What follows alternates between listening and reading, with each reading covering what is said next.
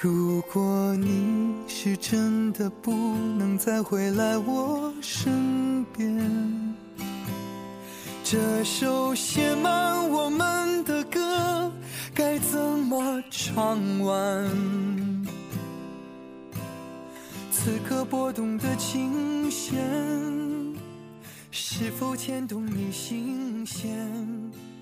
记得当时的诺言，说好我们永。如果有一天，你得知你最爱的那个姑娘就要嫁人了，你是怎样的心情？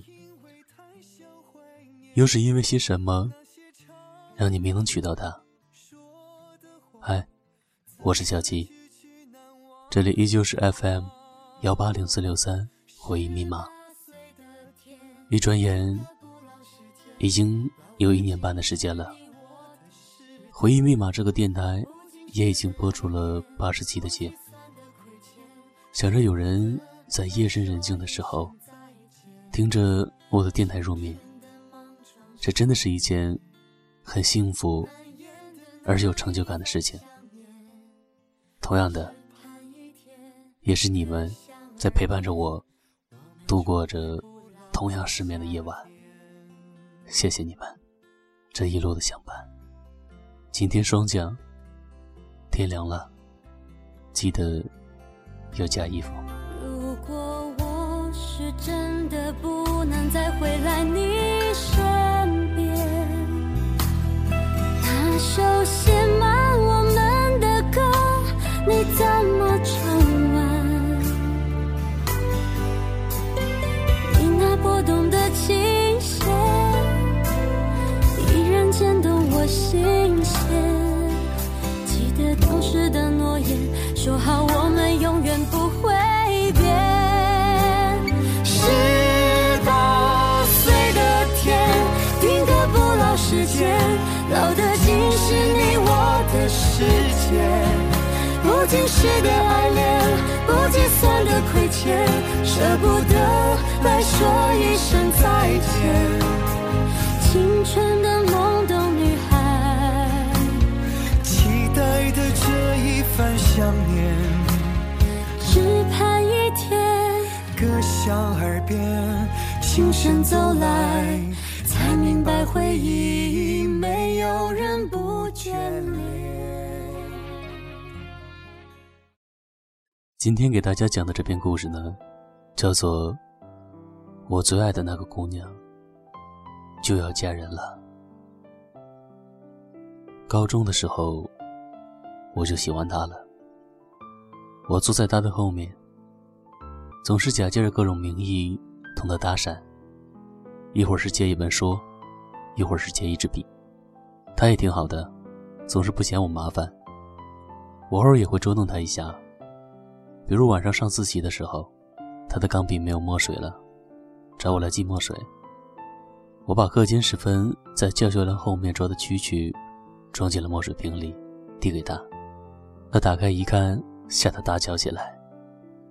全班的目光都投向了我俩，憋红着脸，尴尬又羞涩的样子真是可爱极了。我认为他会因此而向老师提出换座，可是他没有。从那以后，我依然有事没事的找他借支笔，借本书，每一次都甩给我一个恨恨的眼神。和我说话呢，也不再那么温柔了，但我却窃喜到。我晚上睡觉都要笑出来，因为那是他对我独有的态度啊。他后来也问过我，既然我喜欢他，为什么要恶作剧的捉弄他？我想了想，大概是因为希望他能够真正的注意到我吧。我长得不够帅，成绩也不好，除此之外，我不知道还能有什么其他的方法。让我在他的世界里显得与众不同，就像明明他开始喜欢我了，却又对我凶巴巴的了。在高三的尾声，也就是高考前几天，我们都开始把各自的书本分批的抱回家，教室被腾得越来越空，心也越来越空。拍毕业照的前一天，老师和同学们集体排好了队。我忽然从列队里走了出来，说：“等一下，等一下，老师，我有件事情必须在今天说出来。”我深呼了一口气，全然不顾老师和同学目瞪口呆的神情。第二排左数，第五个的那个女孩，我喜欢你。我也不知道，我哪来的鬼使神差的勇气。只知道，如果我不说出来，我会憋死在高考的考场上。当老师在全班同学起哄的掌声中刷白了脸，我还强壮淡定地走回到了我原来的位置。相机咔嚓一声，就卡掉了我们整个高中时代。填志愿表的时候，我把所有的志愿都填上了。和他一个城市的学校，可是我考得太烂，烂到那几个志愿的学校都将我划在了调档线之外。我被志愿分配到了一所北方的铁路学校。通知单下来的那个晚上，我和他在我们的小县城里暴走了一个晚上，从城南走到城北，又从城北走回城南。那天晚上，不知道有多少同学同我们一样，是那样的失意。走着走着，他忽然停下来对我说：“不就是四年吗？很快就过去了。”我握紧他的手，紧紧的，不想松开。匆匆那年，我们究竟说了几遍再见之后再拖延？可惜谁又没有爱过？不是一张激情上面的雄辩。匆匆那年，我们一时匆忙撂下难以承受的诺言，只有等别人兑现。不怪那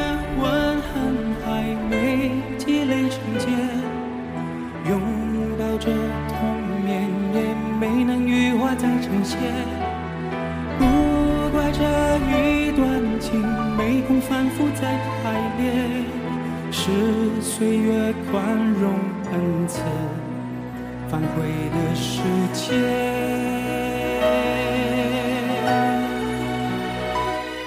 如果再见不能红着眼，是否还能红着脸？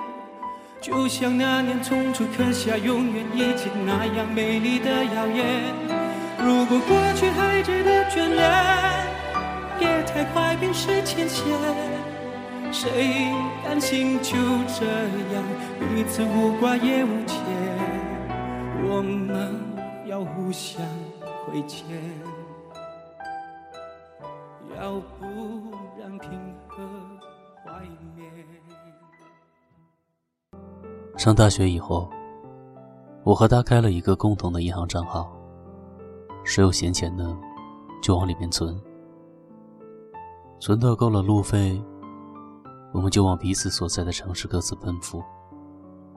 为了多存一点钱，能多见上几面，我抽最便宜的烟，做各种各样的兼职。每次见面了，兜里的钱就只够去吃个食堂。连住宿的钱都不够，我就在他学校附近的网吧上通宵。一个晚上只需要十块钱，就可以借着网吧的沙发睡上一觉。他问我：“我们把钱都贡献给了车费，你以后拿什么娶我呀？”我说：“钱可以再赚吗？”他笑了笑，鬼灵精怪地说：“没关系啊。”结婚不就九块钱吗？我请你啊！我记得有一次，我和他从地铁站出来，那天下了很大的雨，送他回学校，还得再转一次公交车。我数了数身上的钱，加起来可能还不够打车的钱。他笑了笑，第一个冲进了雨中。露天的公交车站外，已经排满了很长的队，我们都没有带伞。毕业以后，我没能如愿的回到有他的地方，而是继续留在北方的一座小城里，做着和铁路朝夕相处的工作。铁路是一直通向南方的，却不通到他在的地方。我们继续异地着，他继续的等待着，只是他妈妈耐不住了，不断的给他介绍对象。希望他早点安定下来。他总是以各种各样的理由来拒绝推脱。虽然他从来没有做过对不起我的事情，然而我的自尊心却感觉受了打击。那段时间，我们开始经常的吵架，吵架完就冷战，冷战之后又继续吵架，两个人。都弄得心力交瘁。有一天冷战之后很多天，他忽然出现在了我面前，我又惊又喜，带他去见我的工友。大家都羡慕我的福气，有个这么美丽的女朋友。她真的很美，至少在我的眼中是这样。只是当他看见我住的那狭窄肮脏的职工宿舍，她美丽的眼中，就饱含了泪水。我知道，她是心疼我。我告诉她，一切都会过去的。我会申请调回去。实际上，我也一直在申请调离，却一直没有被批。送她走了以后，回到宿舍，发现我枕头下面压了一叠钱，还有他留的字条。我走了。你好好照顾自己，这些钱留给自己多买点补一补。你都收了，不知道为什么，看见他留的字条，让我感到很难受，隐隐读出了一种离别的味道。我相信，相爱的人之间应该是有感应的。我觉得，他好像正越来越远离我而去。然后我们就真的分开了。他提出来的，是我让他失望了。分手以后，我就更加没有回去的理由了。其实现在所在的城市，也没有什么让我值得留恋的。只是待着，也就待着了。感觉每一天，都像是在度日子。我也试着交过新的女朋友，但夜深人静，想起来的人却只有她。一个人值班的时候，就常常望着铁路发呆，想着这条铁路什么时候能通到他那里呢？想着如果一直沿着铁路走，我是不是就能找到他呢？想着想着，一个大男人就开始对着铁路掉眼泪。期间，他也联系过我，问我为什么就没有想过挽回。我回答不上来，他挂了电话。我也不知道我在逃避什么，可能我们之间的问题不仅仅是距离，而是我越来越不敢爱他的心。他那么好。怎么爱，我都觉得不合适，放在我手里，感觉可惜了。他应该拥有一个更好的人，能给他想要的，给他安稳的幸福。说服自己的时候，总是有那么多的理由。直到我知道，他要结婚了，所有的理由顷刻间坍塌瓦解，一触崩溃。他在电话那头问：“你会祝福我吗？”我说：“我用我所有可能的幸福来祝福你。”挂上电话，我在火车鸣笛的巨响中哭了出来。假如把犯得起的错，能错的都错过，应该还来得及去悔过。假如没把一切说破，那一场小风波，让一笑带过，在感情面前讲什么？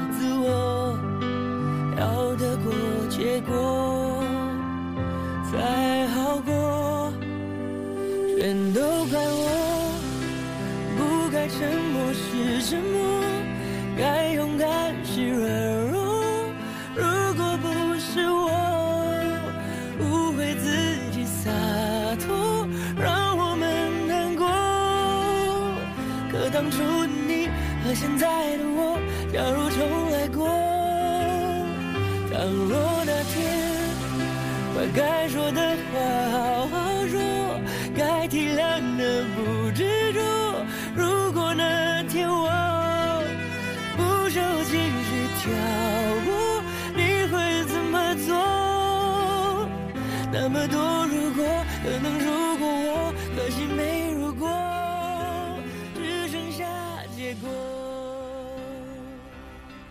我曾经无数次幻想着她披上婚纱的样子，我会站在阳光下迎接她的美丽。